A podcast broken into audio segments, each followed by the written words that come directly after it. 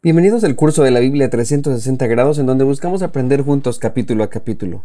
Cada semana de lunes a viernes compartiremos contigo toda la información alrededor de lo que estamos leyendo como mapas, investigaciones, doctrina, reflexiones, datos, preguntas, retos y discipulado. Caminaremos juntos para que tengas una experiencia profunda y vivencial de la palabra de Dios. Si aún no estás inscrito, puedes hacerlo. En esta ocasión nos corresponde Génesis capítulo 35.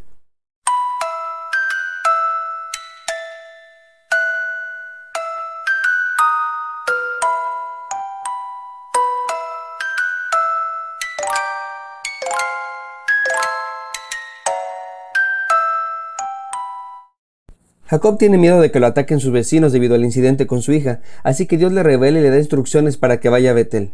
La idea es darle seguridad a Jacob, pero sobre todo se trata de la ratificación del pacto. Antes de ir con su tío Labán, Jacob tuvo un encuentro con Dios, en donde este patriarca le prometió usando una piedra como señal que allí sería la casa de Dios y que le entregaría sus diezmos. Así que es muy significativo el regreso a Betel, insisto, no solo para evitar que haya alguna represalia en contra de Jacob, sino para confirmar el pacto estableciendo un santuario en ese lugar. Al parecer así lo entendió Jacob, ya que le pide a su pueblo que se deshagan de todos sus ídolos. En sus creencias, estas estatuillas daban protección y provisión a la familia. Al deshacerse de ellos significaba elegir a Dios entre todo el panteón de dioses. Lo habitual era que este acto incluyera un baño simbolizando la purificación de las creencias pasadas y cambiarse de ropa para eliminar cualquier señal de lealtad a otros dioses. Al parecer las creencias iban acompañadas con ciertos adornos en la vestimenta y accesorios corporales como piercings, aretes, pulseras, amuletos, peinados y en algunas culturas maquillaje. Por lo que nos narra el pasaje, el pueblo atendió el desafío de Jacob. Aunque el pacto fue hecho con él, incluía su descendencia, así que era importante estar unidos. Podemos notar que desde el inicio la fe no se vive sola, sino en comunidad. Dios no llamó a un hombre en solitario, sino a una familia. Dios no formó un paladín, sino a un pueblo. Después de los ritos de purificación y de despojarse de sus ídolos y accesorios religiosos, Jacob los entierra debajo de un árbol. Esto lo hace como un símbolo. La idea es matar las viejas creencias para dar paso a la nueva fe en Dios. Este acto cobra mayor significado, ya que lo hace en el mismo lugar por donde pasó su abuelo Abraham. Parece que el narrador nos quiere decir que este es el cierre del pueblo de Ur de los Caldeos, el cual da inicio al pueblo de Dios, esto es Israel. El viaje de Siquem a Betel era de aproximadamente unos 30 kilómetros al sur. Aunque no es muy retirado, de cualquier forma era peligroso el viaje. Sin embargo, nadie les hace nada y el autor nos explica que es debido a Dios. Finalmente llega al lugar y allí corrobora su pacto con el Señor. Es una escena muy emotiva, porque hace décadas Jacob estaba en ese lugar solo y con miedo, sin saber qué le depararía el futuro. Ahora estaba acompañado con su familia, próspero, con un futuro prometedor y además el miedo estaba con los otros pueblos. Jacob confió y Dios cumplió. Esta es una constante bíblica. Dios nunca falla. En ocasiones la respuesta del Señor es inmediata, pero en otras ocasiones hay que esperar décadas como en el caso de Jacob. Así que el pacto se confirma una vez más. Dios reafirma el cambio del nombre de Jacob a Israel. Con este nombre será reconocido el pueblo. Israel significa luchó, peleó con Dios y ganó. Pero también significa, acorde a su raíz etimológica, directo o recto a Dios. Estos dos significados serán una constante en el pueblo de Dios. Algunos neciamente pelearán con él mientras que otros seguirán recto el camino hacia Él. En esta ratificación del pacto, Dios se presenta como el Dios omnipotente, es decir, el Todopoderoso, en hebreo el Shaddai. En el primer encuentro que tuvo Jacob con el Señor, así lo llamó. Así que es muy evidente que Dios al presentarse de ese modo es como si le dijera a Jacob, ya has visto que para mí no hay nada imposible, yo todo lo puedo, así que crece y multiplícate. Haré de ti una nación y otras surgirán también de tu descendencia. Te daré la tierra que le prometí a Abraham y a Isaac podemos notar que a pesar de que algunos predicadores enseñan que Dios es Dios de pacto, en realidad es el Dios del mismo pacto. Generación tras generación se ratifica una y otra vez el pacto de Dios. Después de esto, la forma en la cual Jacob, o mejor dicho Israel, conmemora los acontecimientos es colocando nuevamente una piedra. De la misma forma como lo hizo la primera vez, lo hace con una ofrenda líquida. La libación es una ofrenda donde se podía derramar agua, vino o aceite. Su significado es la de una persona entregándose a la voluntad de Dios. En este caso Israel derrama aceite y confirma el nombre de aquel lugar como Betel, que significa casa de Dios. En medio de toda esta historia se nos narra la muerte de Débora, la nodriza de Rebeca, que es madre de Jacob. No está clara la razón de contarnos este detalle.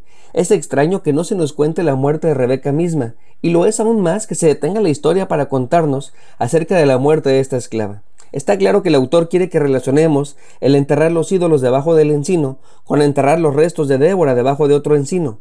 Pero el propósito de esto, por lo menos para mí, no está claro. Como sea, después de todos estos eventos se van de Betel para llegar a un lugar llamado Efrata, y una vez más da a luz Raquel, la esposa amada de Jacob, pero tristemente ella muere en el parto. por lo que al niño le ponen primero Benoni, que significa hijo de mi tristeza, pero su padre Jacob le llamó Benjamín, que significa hijo de la mano derecha. Miles de años más tarde, otro niño nacería en ese mismo lugar, Efrata, que también es conocida como Belén de Judá. Este niño también sería un hijo de la mano derecha, su nombre es Jesús. Con el nacimiento de este hijo, Jacob tendría doce hijos varones, los cuales conformarían las doce tribus de Israel. Para señalar el lugar de la muerte de su esposa, Jacob levanta un pilar. Se trata de un monumento para recordar, no para adorar, como lo fue en el caso de Betel. De Efrata viajó Israel hacia Migdal Edar. Este nombre significa torre de pastoreo al parecer un lugar cerca de Jerusalén. En ese lugar ocurrió un grave incidente. El primogénito de Jacob, Rubén, tiene relaciones sexuales con Bila, una de las concubinas de su padre. En el sistema patriarcal, además de ver esto como un acto de relación incestuosa, también era considerada como un intento de usurpar la autoridad del patriarca familiar. Aunque en ese momento no hay ninguna consecuencia de este acto, cuando Jacob da su bendición años más adelante, le quita el título de primogénito a Rubén. La primogenitura en los pueblos de aquella época era algo muy importante y especial. Sin embargo, en todo el libro de Génesis, los primogénitos no son los herederos. El autor de Génesis nos enseña que la promesa de Dios, traducida en herencia, no es un derecho, sino una gracia divina. Caín es el primogénito, pero la herencia es de Seth. Ismael es el primogénito, pero la herencia es para Isaac. Lo mismo con Esaú, que es el primogénito, pero la herencia es de Jacob. Del mismo modo pasa con Rubén. Aunque él sea el primogénito, no va a obtener la herencia. Para finalizar este capítulo de forma muy breve se nos narra la muerte de Isaac. Jacob viaja a la tierra de Mamre para ver a su padre. Estando allí, muere Isaac a los 185 años. Ambos hermanos, Esaú y Jacob, lo entierran en Macpela, el lugar que compró Abraham para la sepultura. Toda la historia, aunque enseña muchas cosas, me parece que tiene algo muy particular, y es que a pesar de los engaños, malas decisiones, muertes, miedo y cualquier otra circunstancia, el plan de Dios sigue adelante. Vemos a un Jacob más maduro que apoya y es parte fundamental en el plan de Dios, pero también vemos a su hijo estorbando el avance del mismo. Así que la pregunta para nosotros es, ¿estamos ayudando o estamos estorbando? Jesús lo dijo de este modo, el que no es conmigo contra mí es, el que conmigo no recoge desparrama. Esto quiere decir que no hay puntos medios, o eres parte del plan de Dios o estás en contra, o participas en él o estás estorbando. Como ya hemos visto, la fe en Dios de la Biblia no se puede vivir en soledad. Se trata de una fe comunitaria en donde todos vamos juntos, somos un pueblo, hombres y mujeres hermanados por un mismo fin, Cristo. ¿Estamos ayudando o estamos estorbando? Soy el pastor Alex Junillé. Dios te bendiga, que tengas un lindo día. Si Dios nos da permiso, nos vemos en el siguiente capítulo.